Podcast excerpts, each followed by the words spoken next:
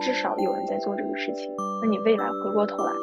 没有人会说这个语言的时候，呃，至少有这么一个语料库，或者是至少有这么一个数据，它放在那里，它帮你分析出来了，这是词根，词根是这个意思，这个是词缀，是这么用的。时候的女性，包括整个哈萨克社会，它都处于一个社会的一个转型时期。女性她在接受着新旧文化、新旧思想的选择、抉择和思考，是选择这个传统保守，还是与时俱进，还是说我就就这样认命？这时候这些女性她都是非常非常内心是很痛苦、很矛盾的。城市、草原、游牧民族和城市的农耕民族都发生着这个碰撞，在这种情况之下，女性的命运是什么样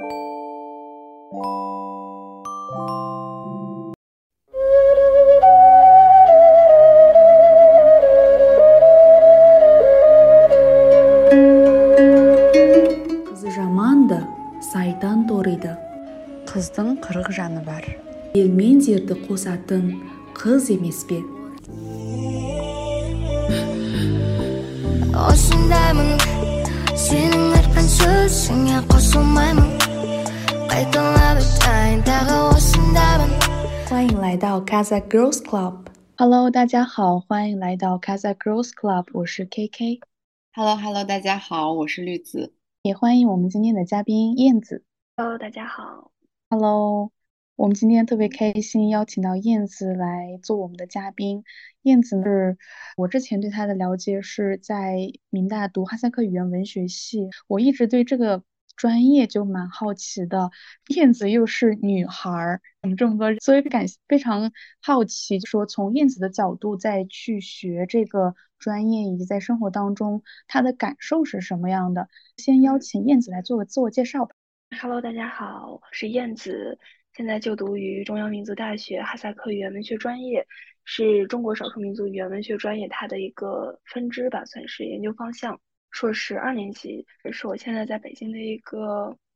求学经历，或者是个人的一个情况。也非常感谢绿子和 KK 邀请我来到我们的播客，跟大家来聊天，我非常开心。欢迎燕子，对我我我想我想说一下这一期的这个契机。其实也是我们这个运营群的小伙伴一直去找一些嘉宾嘛，然后小伙伴就让我们来这个采访一下燕子，因为可能不管是这个专业也好啊，是有关于在这种图书的分享，好像呃有很多女孩还是非常喜欢喜欢你在一些平台的内容。我其实我我自己，我跟 KK 也特别喜欢读书嘛，所以觉得今天也可以从各种方面吧，然后就来聊聊爱的这个在思考些什么吧。因为我觉得能由于你的专业，可能你还是呃会从哈萨克文学啊，或者跟哈萨克这个文化有关的一些方面去思考问题，所以我觉得这样的视角对我们来说还挺有趣的。好，那我们就从第一个比较 basic 的 question 开始吧。我也是前段时间偶尔跟我的朋友聊天，就在聊学系，然后他当时说，本来呢语系是一个 department，但是现在他同这个蒙古语、藏语、维吾尔语其实同成为了一个专业。他他他在这个。结构上是有一个变化的，所以我想就是问一下燕子说，你是否在这个变化当中，你就是在你就读的时间这样的变化有产生吗？如果是的，你的感受如何？你又是如何看待这样的一个变化的？我应该是对该大三的时候，我们从一个独立的系，刚刚你说到从一个乌格兹法库杰迪的人，现在变成了一个学院当中的一个小的。业专业，呃，对，其实说白了就是走向融合。那这样的融合其实是有利有弊的。感性来讲的话，其实我跟专业的小伙伴，尤其是你的前辈或者是我这一级的朋友，可能我比我在低几个年级的同学，可能对于这种改变的体会没有很大，因为他们一上来可能就是已经成为一个大的学院了。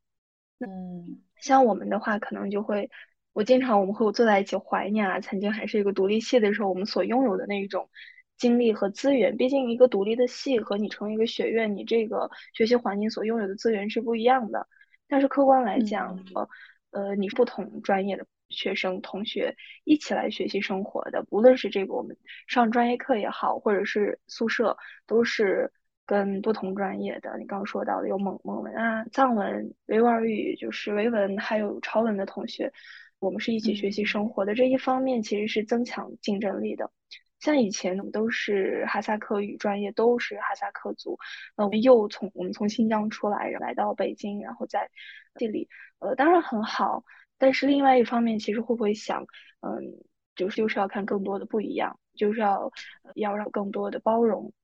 那么这种融合是一方面是让我们更有包容性，然后更有竞争竞争意识，因为人少人多了，然后你的资源就这么多，你为了去争取一些以前更加的努力，而且你现在所接受到的这个学习专业知识视野会更广一些，不像曾经你可能觉得哦哈萨克语你很难把它跟其他学科交叉起来，或者其他的一些专业知识交叉起来去学习，那么现在你跟其他同学在一块儿，那么你的这个。学习方面吧是有好处的，当然这个大环境的变化我们无能为力。那么在这样的学习环境下，我觉得我们应该构建的是自己性目标和思维，学习他人之长吧。在这个学习环境之下，选取对自己有益的那一部分，然后要负自己的大学生活。你一味的说哎呀以前多好啊，嗯，咱系这么好的资源，呃，经验好，或者是哎就哈萨克变 bad miss。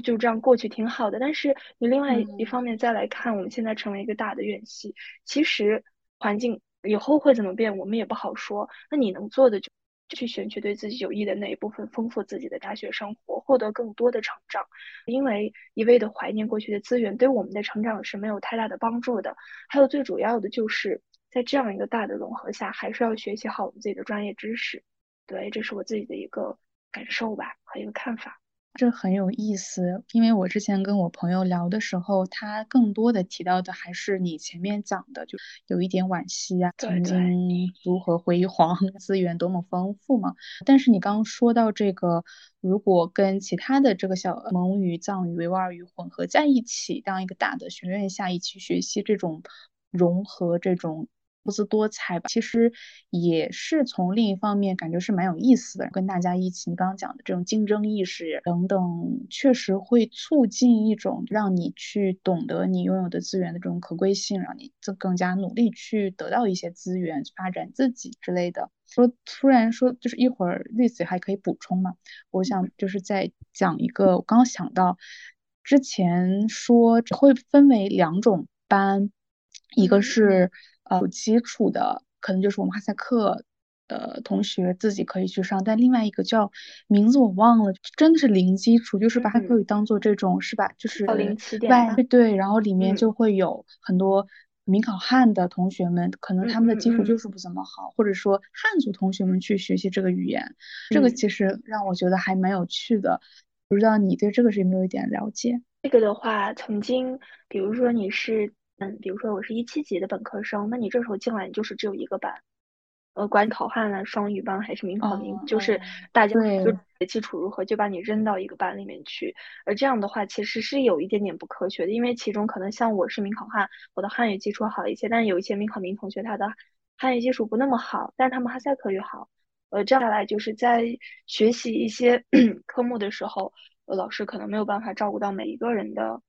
水平的参差，但是像偶数年份进来的的这些学生，他就会有零基础，比如说汉族啊、蒙蒙古族啊，我想想还有朝鲜族，还有就是我们哈萨克族的零起点，就考汉，他们会一起在一个班里去学习，对他们可能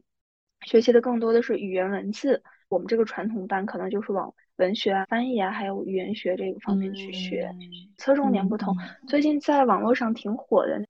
嗯，被大家呃。三，然后非常受欢迎的，它的一个点就是它本身是满族，他学习哈萨克语，他哈萨克语是对于零基础，对于就是其他民族的小伙伴来讲，他的哈萨克语学得非常好的，他也很喜欢用哈萨克语来去表达自己，所以他在这种社交媒体上，还有短视频平台上还挺受大家欢迎的，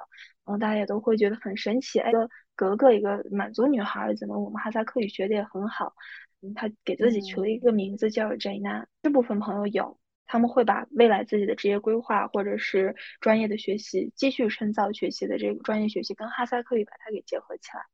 呃，自己的这段求学经历吧，其实挺有意思的。你刚刚说到这些，我突然想到那个特别搞笑的事儿，就是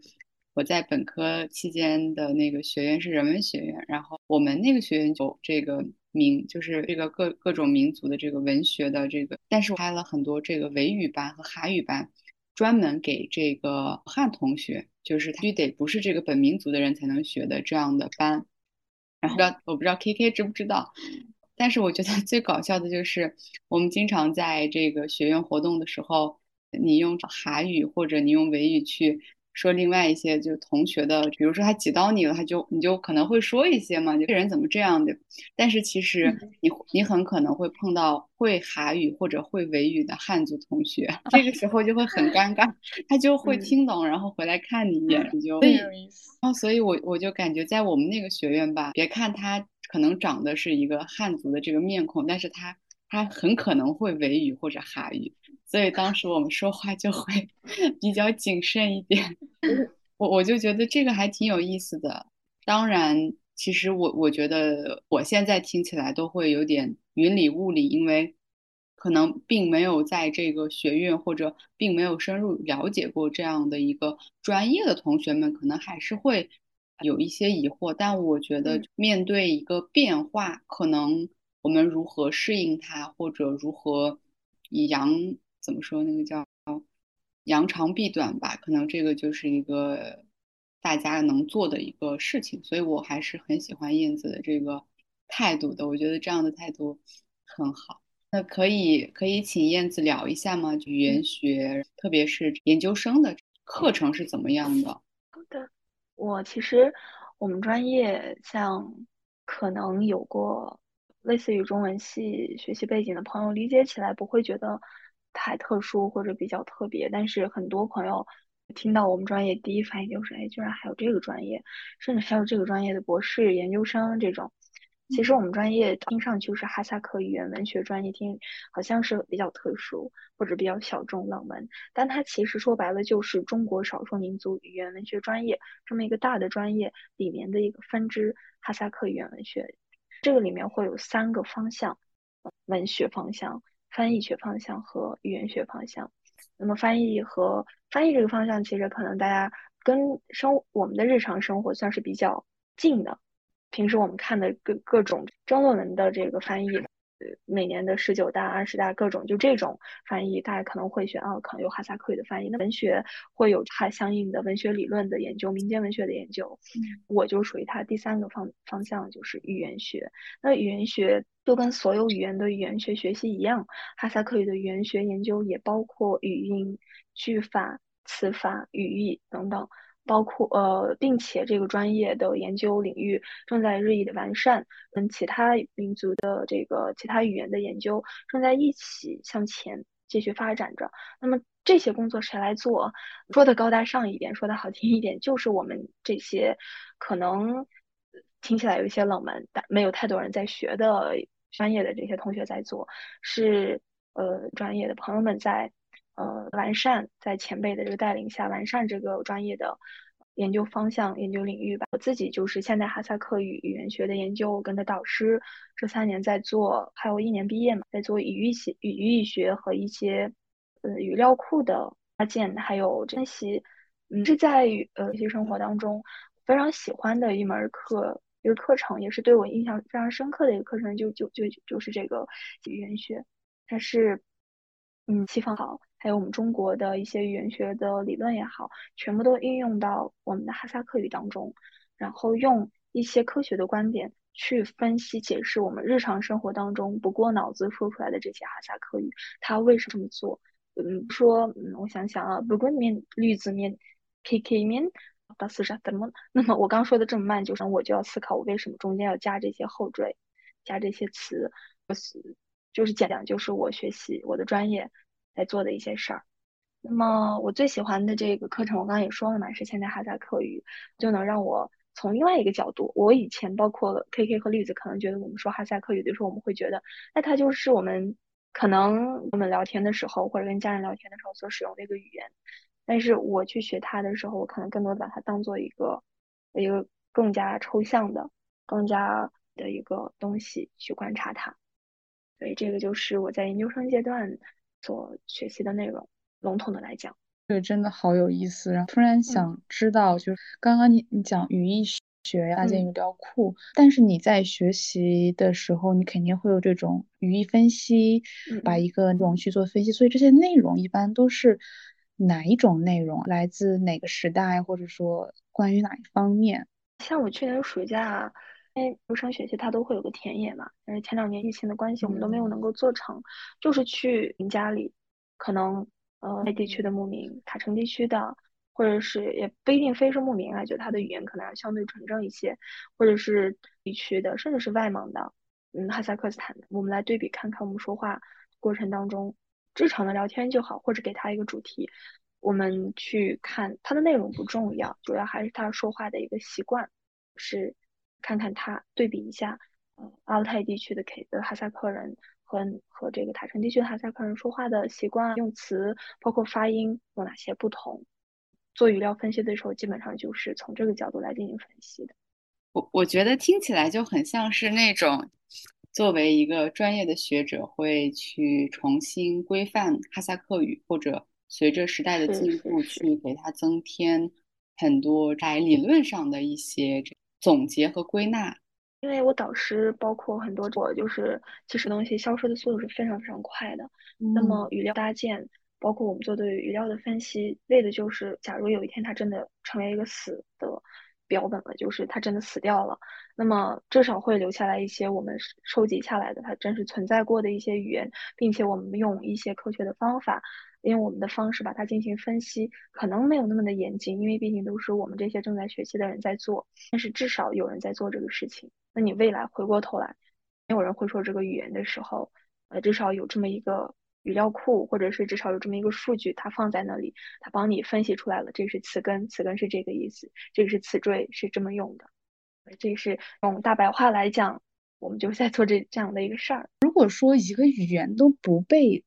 就是一个活人使用，然后他再去把它 record 下来，把它进入一个 system 吗？它的意义在哪里？当然我知道这是指会被人去去去再去回顾啊，但是我就一直会有这样一个疑问：语言，我就是在我看来，语言是活的，它是有生命的，所以它它就应该被人 交流。它一旦是被死的。框在了某个地方，我觉得它就完全失去了意义。就很想分享一下。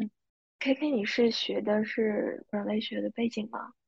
对我，我那个是呃一个专业，所以我有学还有语言学。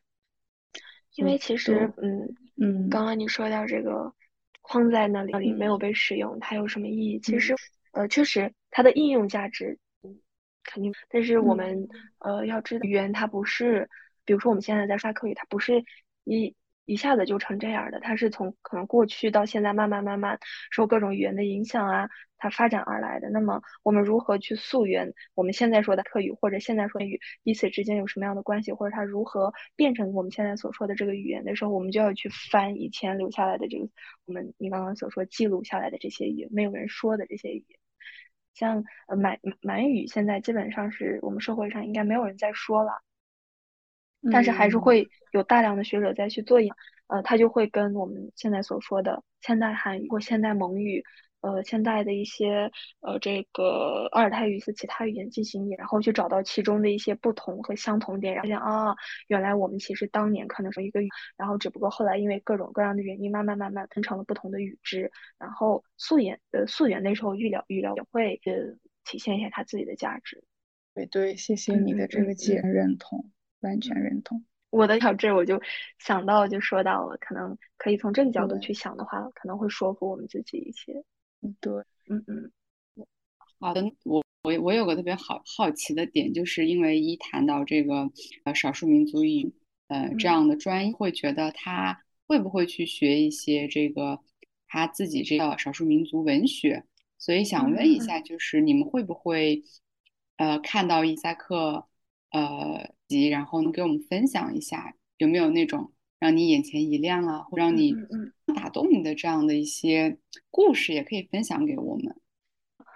就是哈萨克文学，我们无论是在本科期间还是研究生期间，作为当然作为课程是有修过的。不过如果你对哈萨克文学的这个兴趣很浓厚的话，你也可以一直去读，因为有很多书籍嘛。但是因为我自己，我刚刚说我是大一开始才系统的学习哈萨克语的读写，所以有时候我会呃主动的会抗拒一些哈萨克语文写出来的小说啊，因为在我眼里它就是一个非常难啃的一本。文献它不一定是小说，所以我一开始大一的时候，好像在我妈的，在我妈的这个逼迫下读博大古斯，但是后来我觉得我对他的理解可能过于浅显，因为你只能只只是说把它读下来，没有说把它理解，或者是加上自己的一些思这个想想法去考虑去思考它。后来我读研的时候，因为这个课程的需要嘛，我就我我就读了一些翻译过来的书籍。我相信很很多朋友应该都很熟悉这个叶叶什，她是哈萨克族的女作家，优秀的哈品。呃，当时通过她的这个翻译的《寡妇》这个小说，让我认识到另外一个作家，就叫做朱马白布莱。朱马白布莱他是塔城革命人，算是我的老乡。呃，他的这个就是这个塔城先吸引到我。当你对这个作家完全不了解的时候，作品也没有读过的时候，看他的这个，嗯，这个他是我老乡，那我就我当时就。引发了我的好奇，我就去读他的这个寡妇。嗯，朱马白布拉他不像别的这个作家，不像哈萨克语别的作家，他可能写的就是呃，太像其他他当代的作家的主题那么相似。他比较喜欢写生态，呃，草原大的生态。他的小说主题基本上就是围绕这个那方面的，而且他会加入一些现代主义的呃写法手法去写。他写过这个。我记得好像是跟这个航天上的一些行星有关的一系列的小说。我说说回刚刚我说的这个寡妇，我眼前一亮的就是他，嗯，不仅仅是寡妇，还有几呃几部小说我没有读过，但是当时在的过程当中，老师有提到也赏析过他的一些片段。这个作家他在写生态的同时，他更喜欢把他的目光聚焦于女性，草原之下的女性，她的一个命运，她的一个生活。她的一个生存状态是什么样的？这个是让我感到眼前一一亮的另外一个点。第一个点就是写作手法，第二点就是他的一个聚焦于女性，这让我觉得，哎，这么一个大叔居然把他的目光聚焦在女性上面，但是可能呃是聚焦于他，别的就我我就已经感觉到很惊喜了。再就是通过也是老师的翻译，让我对这本小说的这个印象非常深刻。他讲的他对于说的是寡妇嘛。寡妇在大草原上，她在当时那个时代，在大草原之上，她很年轻，这个女孩很年轻就结婚了。后来她的这丈夫就去世了，留下了她的孩子，还有她的公婆。这个时候就会思考，在这个大草原上，这个女性她到底该何去何从？包括当时会有一些殖民，会有一些，就是整个大环境下，你都会思考这个女性她到底该何去何从。那么，呃，这个时候的女性。包括整个哈萨克社会，它都处于一个社会的一个转型时期。女性她在接受着新旧文化、新旧思想的选择、抉择和思考，是选择这个传统保守，还是与时俱进，还是说我就就这样认命？这时候，这些女性她都是非常非常内心是很痛苦、很矛盾的。这个时候，作家就注意到了这些女性她内心当中的痛苦和矛盾，去写出来了这些女性她们对于人性的思考和理性的抉择。而且也是二十一世纪的时候，也是工业文明和农耕文明非常冲突非常明显的一个时代，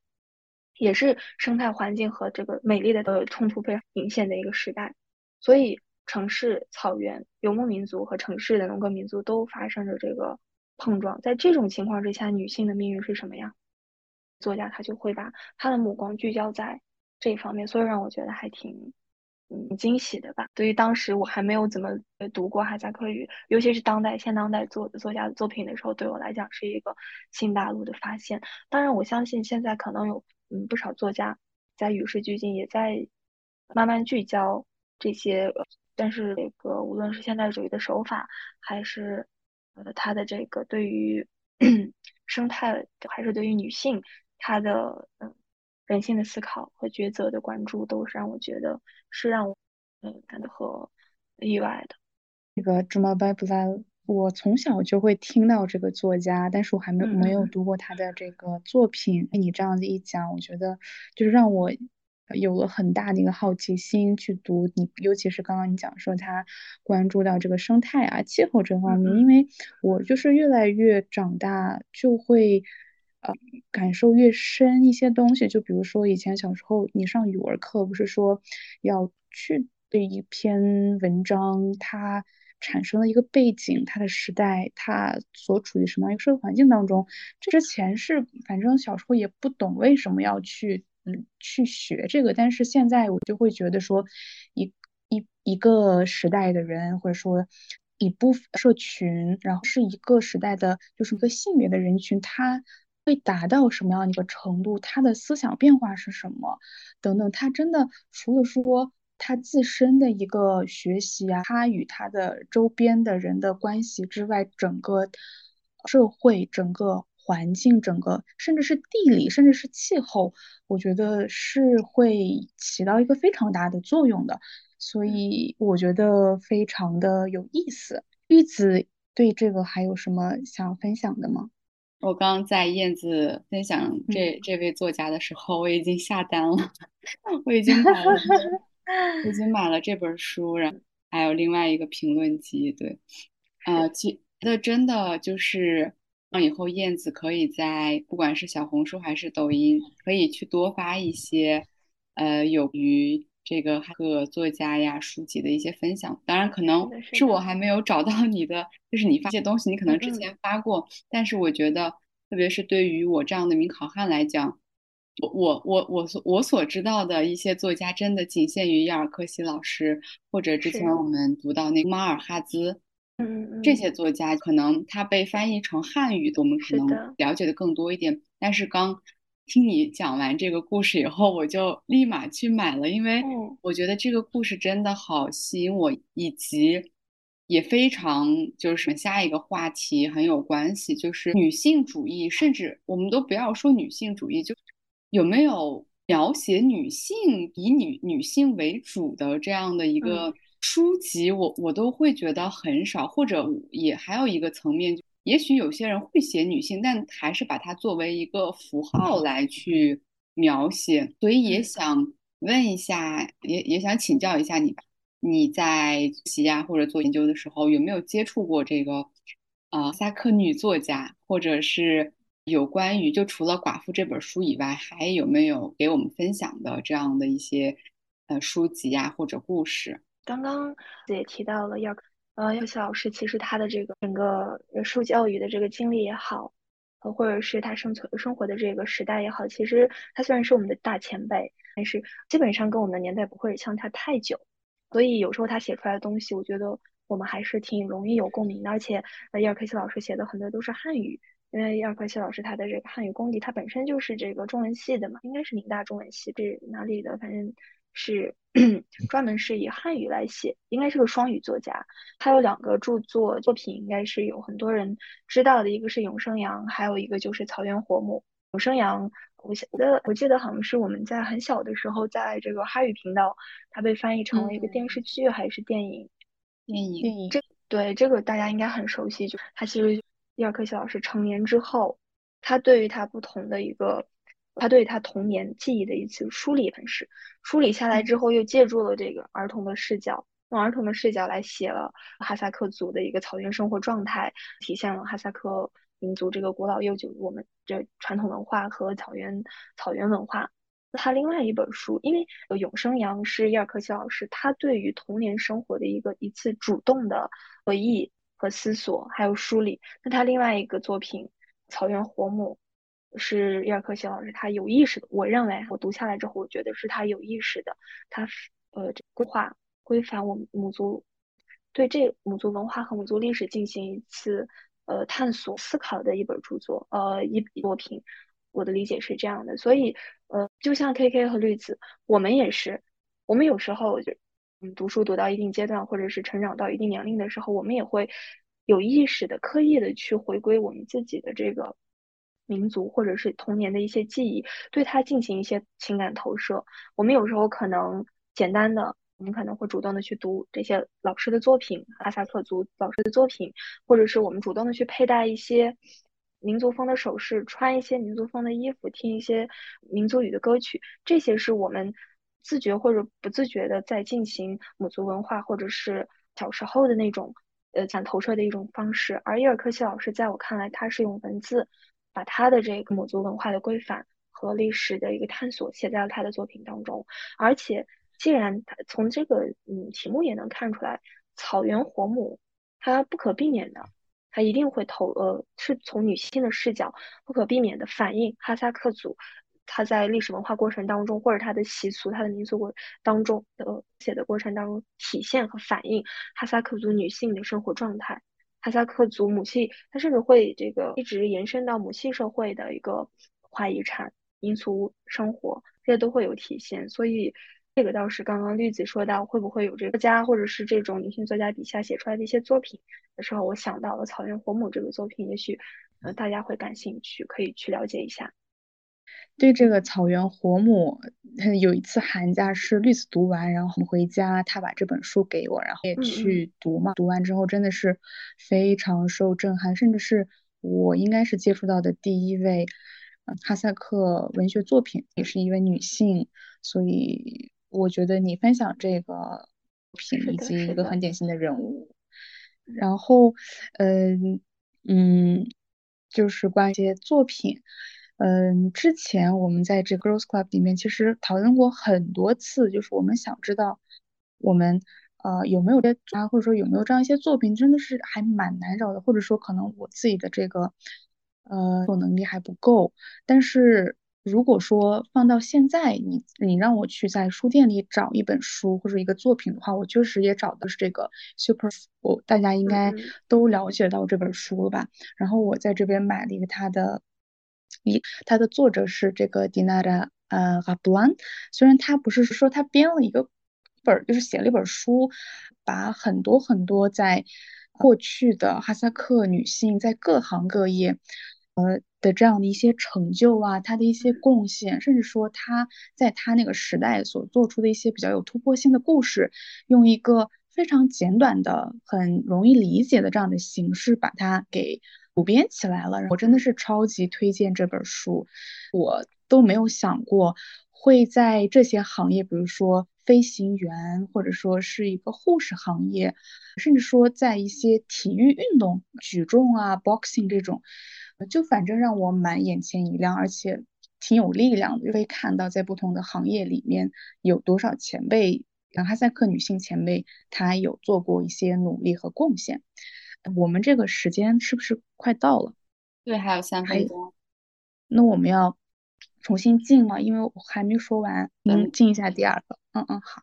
好的，好。对对，里面。其实我之前在微博分享过一期，这个女性她叫阿嘎斯白纸。我对她感兴趣的原因是因为她的名字太好听了，阿嘎斯。她的后面读一下她的故事，也是说在时期嘛，她反正当时那种社会环境之下，以及呃当时也不是说所有的女性都有这种学习的环境嘛，或者说不一定说大家都能得到这样一个支持去远方去读书，她就。这种能够把这个 medical school 读下来，然后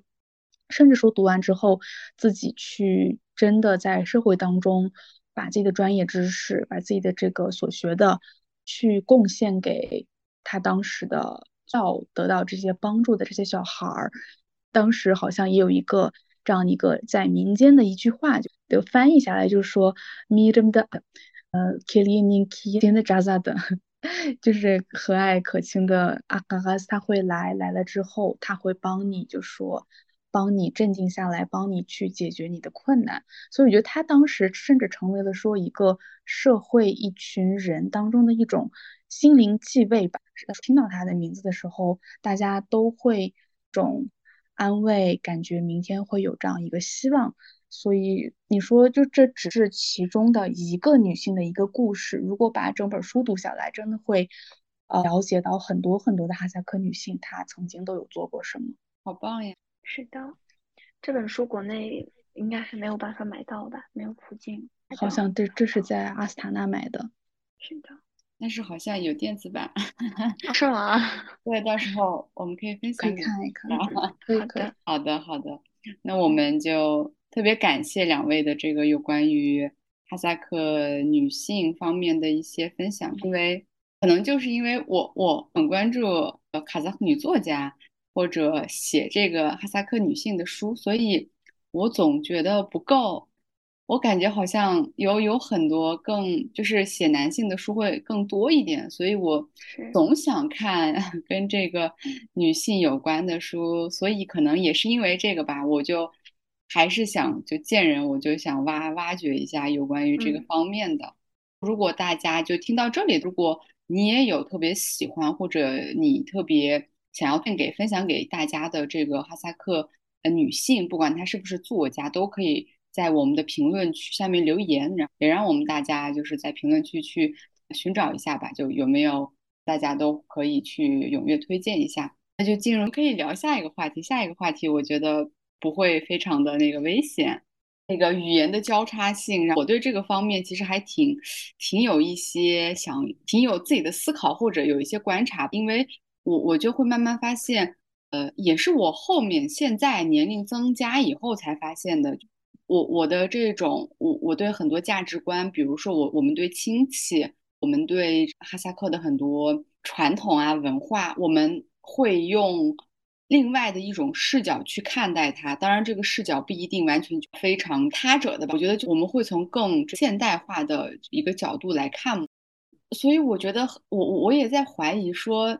是不是因为我们不使用哈哈萨克语去思考问题了？我我越来越觉得，当我们没有用一个语言去建立一个系统的学术认知，或者我们没有用哈萨克语来接受一个统的一些这个好，我觉得这个语言它真的只能仅限于日常沟通。而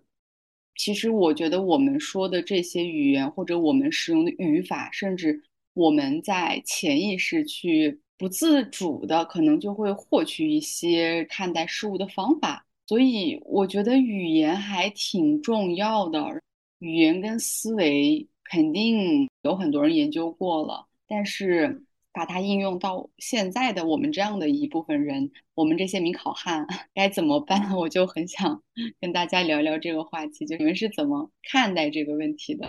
分享一下吗？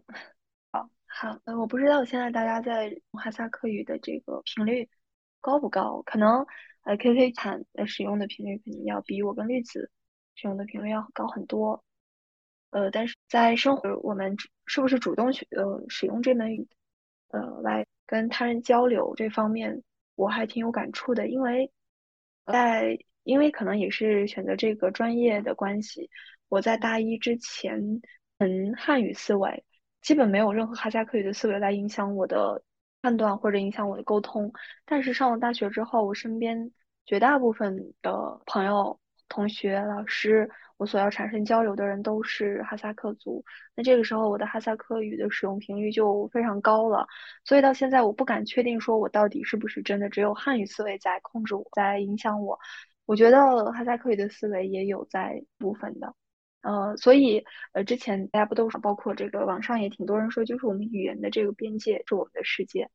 我们只说汉语的边界和世界，和只说哈哈萨克语的边界和世界是不一样的。那么像我们说两两两种语言或者三种语言，甚至更多，那么我们的边界可能会蔓延的更长，因为你可以看到不同的语言使用者，随着你的对于这个东西的，你对于这个语言掌握程度的。记忆程度的加深，我们在不断的拓宽我们的边界，给我们带来了新的视角来看待这个世界。坦白来讲，我以前哈萨克语不是很好的时候，我就是觉得这些用哈萨克语来思考问题的这些人，他们是相对比较局限的。可能很多人会谴责我，你当时怎么这么想？但是我不得不承认，当时的我是这样想的。但是随着我对于哈萨克语这个语言的不断了解、不断熟悉、不断使用之后，我发现。使用哈萨克语帮助我看待这个世界的角度也好，或者是视角也好，都不就比以前更加的宽了。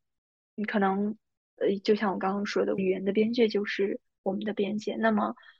我们在使用语言的时候，我们能够表达可以交流来引导我们认识和理解这个世界，而我们使用哈萨克语的时候，又受到哈萨克语背后的文化和社会背景因素的一个限制。所以，我们要了解更多的信息，或者是更深层次、不同的未知领域的时候，我们就是要不断的去使用不同的语言和形式。当然，这是你的自由，你用哪个语言去个语言去学习，哪个语言去使用，这全都是你自己的自由。但是，嗯，客语的使用，如果有机会，当然，我不建议这个成为大家的一个负担。那如果有机会去学习，你去尽可能了解，你哪怕就是把它当做我多。多知晓一门语言，或者多使用一门语言，对于我们自己的发展来讲没有坏处。所以，多一种语言，或者是你多了解一个语言，它就是会拓宽我们的边界，会让我们看到更多的不一样，看到多的一个更多的精彩。所以我对于嗯绿子的这个问题，我是这么想的。好，刚燕子最后说到这个语言的多样性，这个重要性嘛，我突然就想到，就是一个语言也是这个。怎么说？就是一个的一个，哎，怎么什么意思来着？语言给啊，对，标准化就是一个语言的标准化的过程。它它就说它一下就被标准化嘛，它会经过一个历史的发展，然后最后这个人因素嘛，让呃，就是谁想语言是标准的这种一个呃选择的过程。一嗯，我就到了当时。呃，在在日本，或者说也是刚刚前面说的那个，在苏联两个时期，也有这个把语言的标准化的这样的过程的时候，语言成甚至是成为了一个社会工具，或者说成为了一个划分人与人之间等级、阶层等等等，是划人的工具。呃，语言不要说就是语言本身就是。语言与语言的差异，甚至说一个语言，它呃在使用这个语言的时候，你用了什么样的一些语法的规则，你用了什么词汇，你是用什么样的一个语调去讲这样的语音去，你把你的重音放在了哪里？其实这些都会就去划分人与人。其实呃，虽然我不是说我不非常赞成。赞同这样一个划分的方式，但它确实是存在过的，甚至说会让一部分人去努力去学习这一个语言，或者说去学习如何去说应用一个不一规定的一个形式去把一个语言表达出来，有了某种呃社会的某种标，就是这样。我觉得如果抽象起来，它就是会有这样一个呃。是能，所以我讲这个其实是想说另外一个点，就是现在，嗯，跟我们讨论的这个哈萨克语作为一个语言，对我们来说就是意味着什么？然后我们再说同样的克语嘛，这个还蛮有联系的。就是现在，嗯，这个真的很不想去跟大家聊民考民、民考汉这种差异，因为我真的很很不喜欢大家去这样分，然后甚至去。对，去指责也好，我不喜欢。然后是不得不说，为什么要分？为什么说哪一个群体他所说的这个语言就是正统的吗？我不喜欢这样的一个分门别类，甚至是说，嗯，最开始也提到过，说我觉得语言就是一个活着的一个东西。所以说，既然它是有生命力的，那无论是谁。用什么样的一个方式，什么样他选择了什么样的词汇、语法，或者说一个语音语调，去把这个语言给说了出来，我觉得它就是有它自己的意义和它的价值的，而不能说通过一个外在的刚刚讲的各种规范和标准，你去划分，你说这个语言是标准的，这个语言是正统的，我们都得说这个，如果没有达到这个标准，那它。就没有资格讲这个语言，或者说他讲的不地道。我其实很不喜欢这样一个观点。所以说我们在社会生活当中，甚至到如今都会有这样的一些争执和这样的讨论，去甚至会造成一些人身攻击嘛，也会让很多讲哈萨克语讲的可能不太好，所谓的啊我带这种的不太好的。人在表在用汉语表达自己的时候，就会多一份顾虑。我其实很不喜欢，因为你的这个语言的掌握本身就没有不是非常好，你在一个 学习过程当中，你还要去多去思考一个你在表达的时候是不是会被炸着这一点，就很让让人不高兴。所以我还是希望说，虽然我们的社会结构。和这个所有的环境，我们有了这样一个想法，就用语言去划分、分门别类等等。但是我还是希望大家在现实社会当中能够多去包容，去努力表达吧。无论是用什么样的方式、什么样的水平，在说一个语言。刚刚 K K 说到这个角度，可能说有些朋友说汉语不会被另外一个人一一个群体 judge。像我在。呃，学校的时候，我们经常会做一些汇报。那么我身边还有非常好的朋友，不单单是我们说哈萨克语之前，我们会有顾虑；他们说汉语之前，他们也会有顾虑。甚至我身边有很多朋友，我们自己有说汉语的时候，可能也会划掉，或者是走调什么的，就会有人他自己会很尴尬。哎呀，我刚刚汇报的时候，我划了好几个音，跑了好几个调。我说你干嘛？你干嘛要介意？你不要想这么多。说，所以我想，我们生活当中，包括听我们这期播客的朋友。你身边有人，无论他说什么语言，他在跟你说，如果你能听懂哈萨克语，他在跟你说哈萨克语，哈萨克语比他好太多。他说的里面不要有任何的对他有对他的发音或者对他的用词去嗯评价，你就鼓励就好，说的很好，你继续说。如果有汉呃这个民考呃民学民族语的，在跟汉族朋友或者跟汉语非常好的朋友用汉语沟通的时候，他有一点点的滑音，你也不要去呃去。你你真的很很小心，因为这个对于人来讲，你抛开很多那些呃抽象的概念或者很嗯，刚刚我们社会问题，你这个一个笑，或者是你对他的一个评价，会对他来讲是心灵的一种伤害。可能他为了这个汇报，可能他为了在你面前说出这些，用另外一个他不太熟练的语言说出这些话，他已经做了很多努力，他已经做了很多准备，然后会因为你的这一个笑，导致他更多呃，因为你的评价，导致他本来就不太。满的这个自信心更加的更没有自信说这个语言了，心灵是还还是挺有挺受伤，所以希望大家多多鼓励我们身边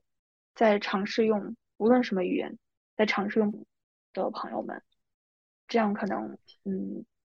对于对方的或者是有关系还是说这个语言的使用，嗯都都有比较好的一个影响和作用，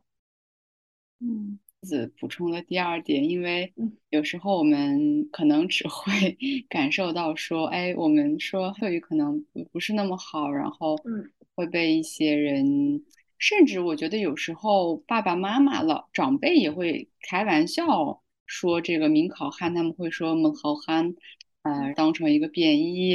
然后偶尔我们会说汉语和哈语哈语的这个夹杂，可能还会去把这个当成一个笑料去讲。我觉得小时候好像我的确没有太放在心上，但是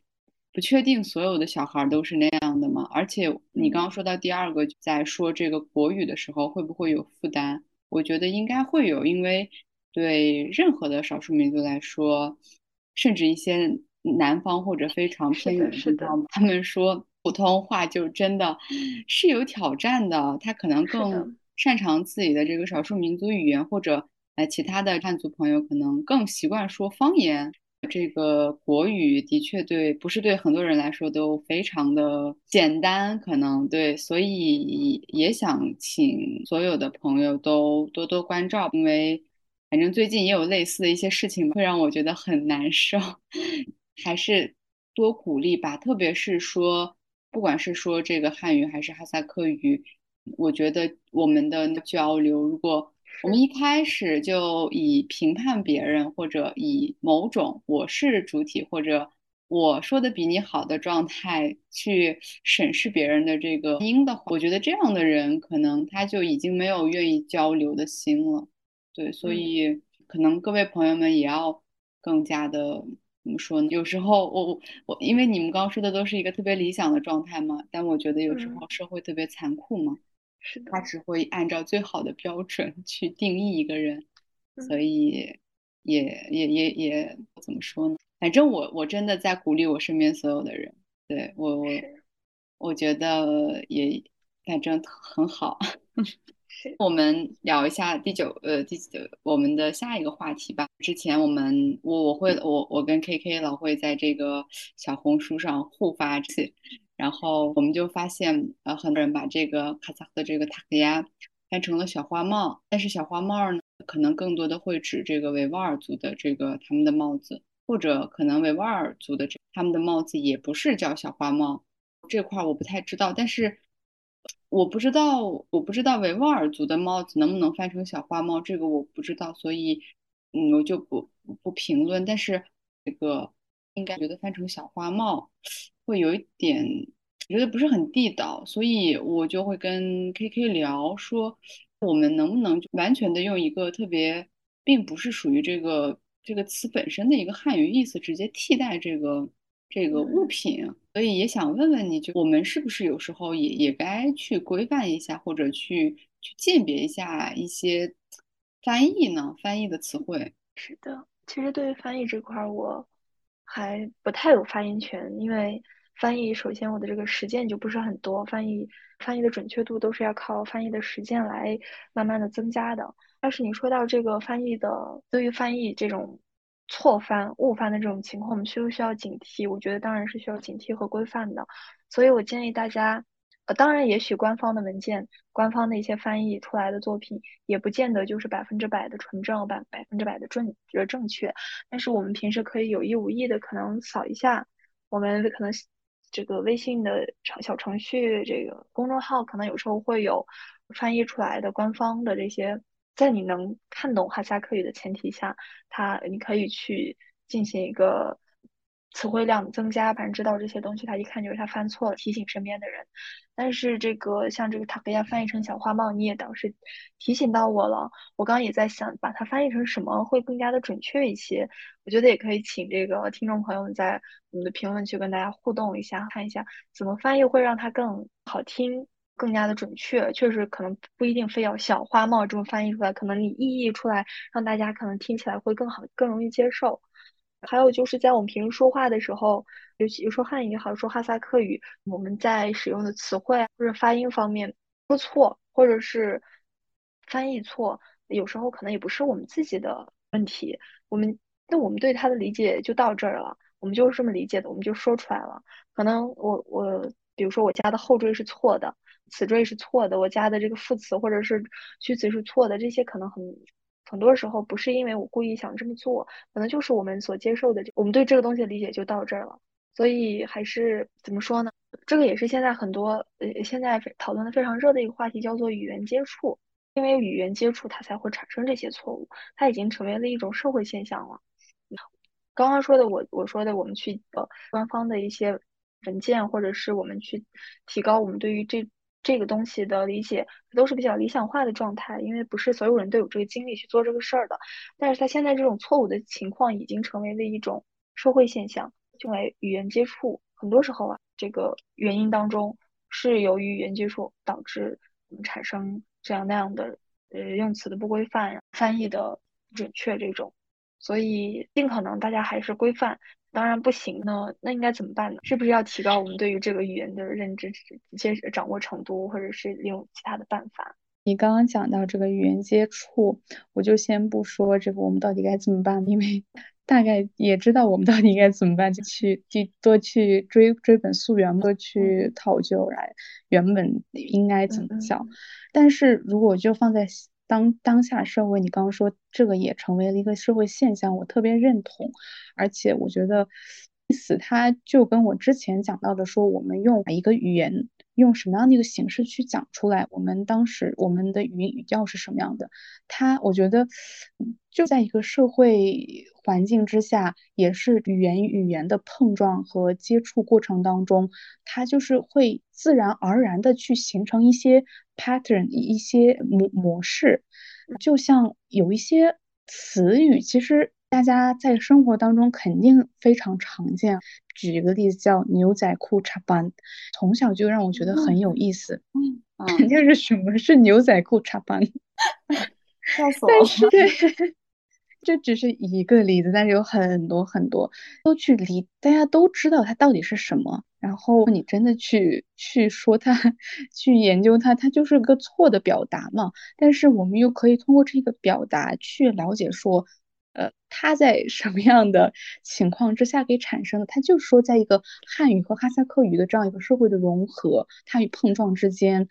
有了这样的一个词汇，所以我觉得这也是个非常有意思的社会现象。是的，像那个我们国内的哈萨克人都会说派伊斯丁索，但是我想哈萨克斯坦哈萨克人一听这什么玩意儿，大家都马拉蒂斯。这个语自己的呀，我们就双方又说了啥？但其实我们还是包容一点吧，就是社会环境导致的这种鱼马混乱，所以这这可能未来很有可能就将错就错，并且会有人对这种错误的现象大下功夫的去研究、写论文、写文献去分析它背后的原因，甚至说他这个错误可能就被当成就是再被塑造为一个正确吧，就是很有意思。对它被再传就是传统的。发明，它可能就一个变成了一个词汇的发明就被使用，所以所以在这里其实我就觉得，当然每个人都有责任，但是尤其是你在这个语专业之下有这些背景，其实我觉得你们的研究、你们的一个努力真的非常的有价值，我也很喜欢你们现在这样一个专业。对，然后我我觉得是不是这个时间快到了，我们今天就。聊到聊到这些，我觉得今天的天真的应该 在线下进行。然后，呃，我相信如果我们面对面，可能有一些话 会聊得更好。其实前面我在讲咱们讲那个哈萨克文学的时候，我还挺想分享一个诗人和他的作品来着。那结尾我要不要分享一下？好呀，好呀，好呀。我当时是对。呃，那个 Marjan Rumabayev，大家可能也看过他那个连续剧《m i n d a s t a r a s i n i m n 我相信年轻人，那个连续剧会让我对这个诗人有很大的一个兴趣，然后对这诗具体这个诗，我相信年轻人有一个好奇，搜了出来，然后我想给读他的一段，我觉得非常的呃人心，然后会有一种激励的作用，也是想。对，像呃燕子这种在学习民族语言、建语料库啊、翻译，我觉得等等都做的是非常有意义的事情。那我来读一下，读一下就。қанатты мен жастарға сенемін көздерінде от ойнап сөздерінде жалын бар жаннан қымбат оларға ар мен жастарға сенемін 啊，好棒！鼓掌！鼓掌！谢谢。谢谢你的分享，